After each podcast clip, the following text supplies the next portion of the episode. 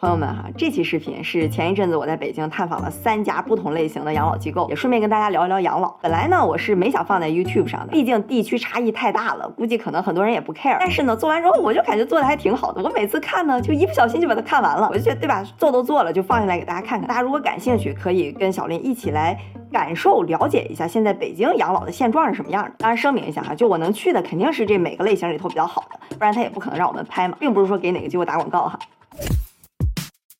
我们现在来到的就是向荣养老驿站，这个是嵌入在鸭子村街道里边的一个社区养老驿站。嗯，这是叔叔阿姨的活动区，就有点像一个大客厅，大家可以在这儿社交啊。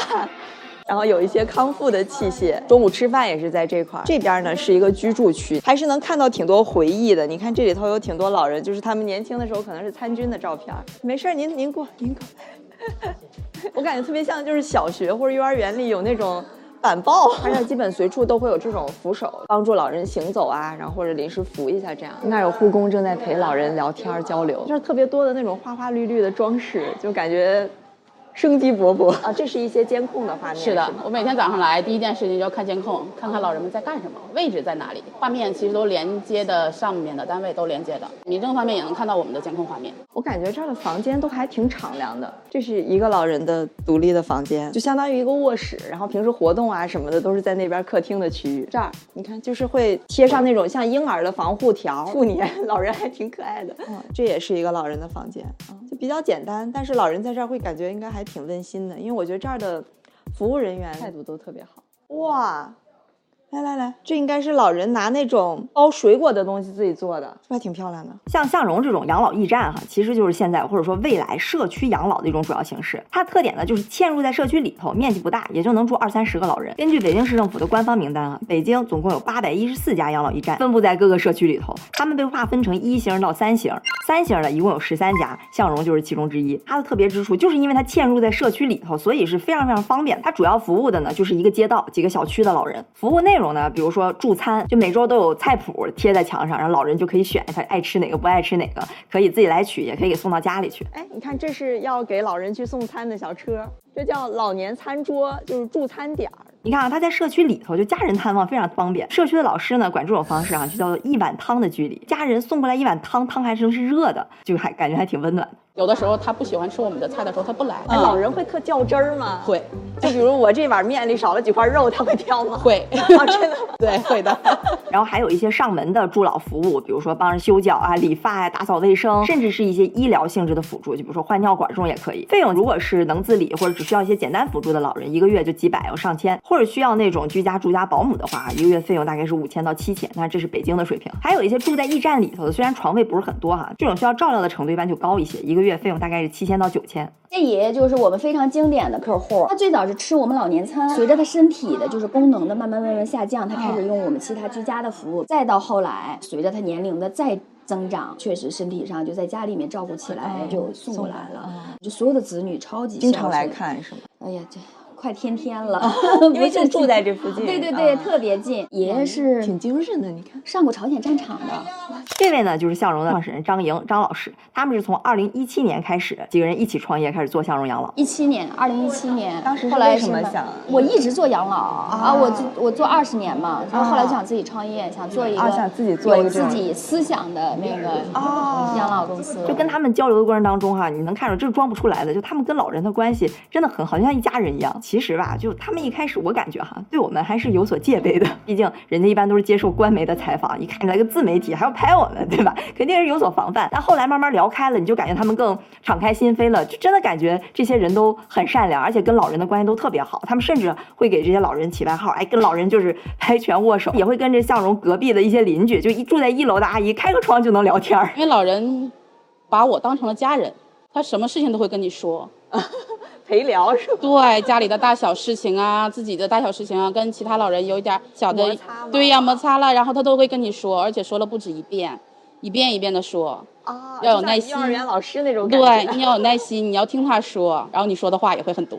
那会去调解吗？呃，会，但一般情况下中立的比较多。中立对，一般就得中立，要不中立，下次就没办法整了。啊，张老师他们提到一点啊，就其实技能是相对好培训的，更主要的是老人真的是需要你去用心照顾的，就跟小孩似的。我在向荣聊的一个九十一岁的老奶奶哈，就跟个小姑娘一样，讲的眉飞色舞的。最喜欢这儿的什么？我我挺喜欢唱歌啊，你唱那个卡拉 OK 吗？他跟我讲说，他因为偷吃冰棍儿拉肚子被送进了 ICU，幸好被最后救过来了。就他们也会生气，也会撒娇，也会是吵架，所以其实更需要这些工作人员的关爱、关注，还有甚至一些调解。向荣现在其实已经达到了盈亏平衡的状态，这点我觉得还是挺高兴的，因为其实大多数的养老机构还很难维持盈利，毕竟这个经济利益才是它底层发展的一个重要的推动力嘛。我甚至觉得没准儿哈，以后比如说一个养老驿站发展的好，能带动周围一片的房价，对吧？就跟学区房似的。目前啊，这种养老驿站的形式，各个驿站之间差别还是挺大的。向荣在这里边肯定算做的挺好的，对吧？不然也不可能让我们拍，对吧？其实我就是想让大家看一看这种形式，它有可能做成什么样的，大家就多一些了解。一开始哈，我还以为，因为它嵌入在社区里头嘛，我以为它是个类似居委会的，但其实哈，这种形式他们现在也都是民办自营性质的。不过这个也确实是个趋势，就那种公办的，我们叫福利院哈，它的数量其实特别少的。我还特意跑了一趟北京市第一福利院和北京市第五福利院，结果发现，哎，这两家合并了，很遗憾啊，就没走进去。但是。我在门口的门卫大哥那儿问到了他们的入住条件，嘿嘿，就非常难进。比如你得是市级以上劳模八十周岁以上，或者失独老人七十周岁以上，或者因公致残、见义勇为致残。就算你符合条件，还得排队，绝大多数人肯定是进不去的。所以现在的趋势啊，就是民办为主，然后政策指导加上一些补贴。之后我们今天要去的另外两个也是这种性质的。我们的第二站啊，来到了北京城郊顺义区的一个养老机构，叫知户。哎，你好。这个哈可能就跟我们大多数人印象中那个养老院更像一些。它呢就是自己有一整栋楼，然后有一个自己的院儿，空间更大一些，一共有六层，能容纳一百多个老人。它中间这几层呢就是老人的房间，每个房间其实还挺宽敞的，而且有一个巨大的窗户，层高也很高，就整体感觉还挺敞亮的。顶层呢有老人们的食堂，像这种养老机构呢，它一般都有个医用的电梯，就是能推进去病床的那种。你要是没人摁哈，它得等一分钟才能关，就真的挺慢的，你得一摁哎它才能给关上。地下呢就是一些老人活动的区域，比如说可以在这里边做做手手工啊。打打乒乓球啊、台球，甚至麻将什么的，因为他还有一个院子嘛，天气好的时候就会推着老人出来一起活动活动、晒晒太阳。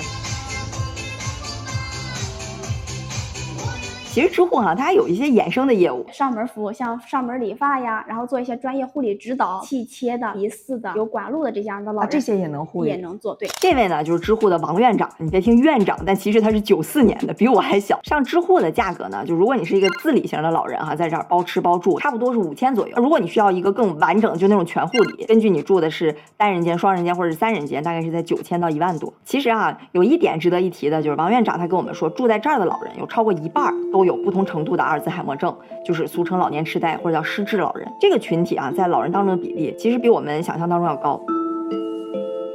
这次也是我第一次哈这么近距离的去接触阿尔兹海默症的患者，他们给我的感觉就是真的跟个小孩一样，情绪不太稳定，有的时候会突然高兴，有时候突然生气，他表达不清楚自己的想法，所以就更需要有专业、有经验的人去照顾。他那个被害妄想会很严重，来我家干嘛？你是要偷东西吗？哦，这种一般怎么办呢？这个只能先顺着他来说。啊，是吗，阿姨？行，你等一下，我马上就报警。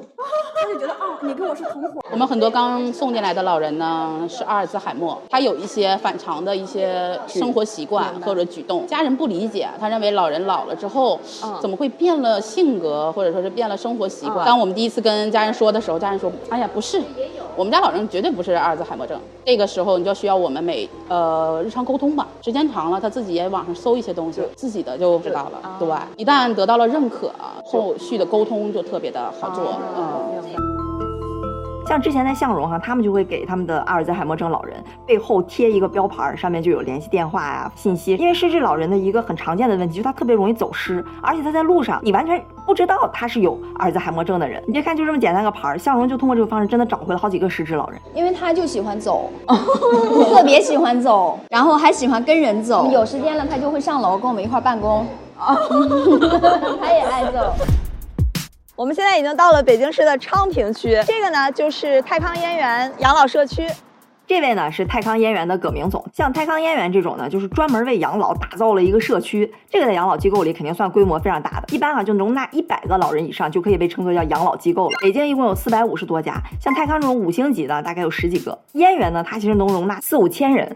而且一直在扩张，现在已经建到第三期了。这是应该是他这儿最大的一个房间，这个应该是最小的一个房型，就六十四平，相当于一个开间儿。我们可以进来看一下，这边是一个客厅，看它这个猫眼儿有两个，这个是我们看的嘛？这个就是方便给坐轮椅的老人看的。很多地方都有这个紧急呼叫的装置，包括我们刚刚在卫生间，刚才有个老爷爷跟我们说，他就是说这儿最好的一眼叫“狼来了”，就是你不管你感觉哪儿不舒服，咵一摁就三个人过来，什么保安、护士、管家过来帮你去弄。这个社区里头呢，就配有各种各样的活动场所。比如说健身房、游泳池、书画室、棋牌室、舞蹈室、电影院、大讲堂等等。健身区还配了好多椅子，这样老人练累了可以坐着歇一会儿。这在一般健身房是看不见的。你看，一般一个在那练的，一排在那看的。这个是现在叔叔阿姨午休之后带大家做做操、活动活动。那，现在下午三点多，老人们就开始陆续午睡完之后出来晒太阳，有看报纸的，还有晒脚的，就感觉还挺惬意的。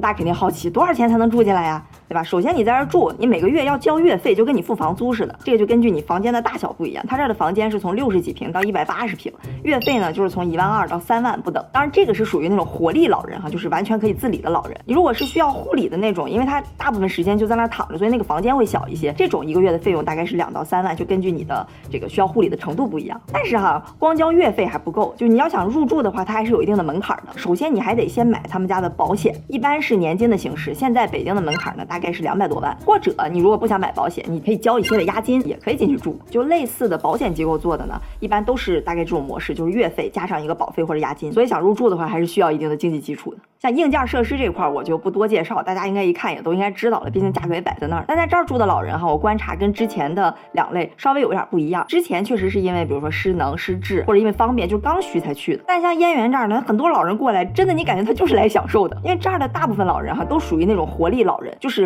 可以自理。他比如说跟老伴儿或者跟几个朋友，哎，一起就住进来了，就很符合现在很多这个小伙伴们对未来养老的这种渴望。其实吧，就说实话，能负担得起住在这儿的，其实这些老人物质上基本都是 OK 的。就我采访，我问他们为什么想要住进来，我得到的一个共同的答案就是他们这儿有特别丰富的文化娱乐生活。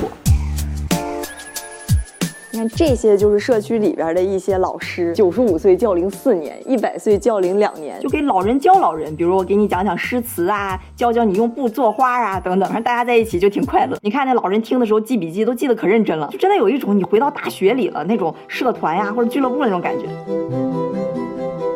本来这次我的目的其实就是想看一看各种不同的养老机构啊，社会化养老的形式。但当你真的跟老人开始交流的时候，他们不会给你展示一些自己奢华的物品，反而是一些承载着他们回忆呀或者荣誉的一些东西。比如他会给你讲他年轻时候的故事，或者告诉你他在社区里得到的荣誉，你就不知不觉就开始会了解老人的生活、老人的想法，而不是简简单单把他们抽象成一个弱势群体的符号或者是标签儿。有关老的问题，其实是值得被我们这些现在还暂时还不老的人去认真对待的。毕竟现在的他们，其实正是未来的我们。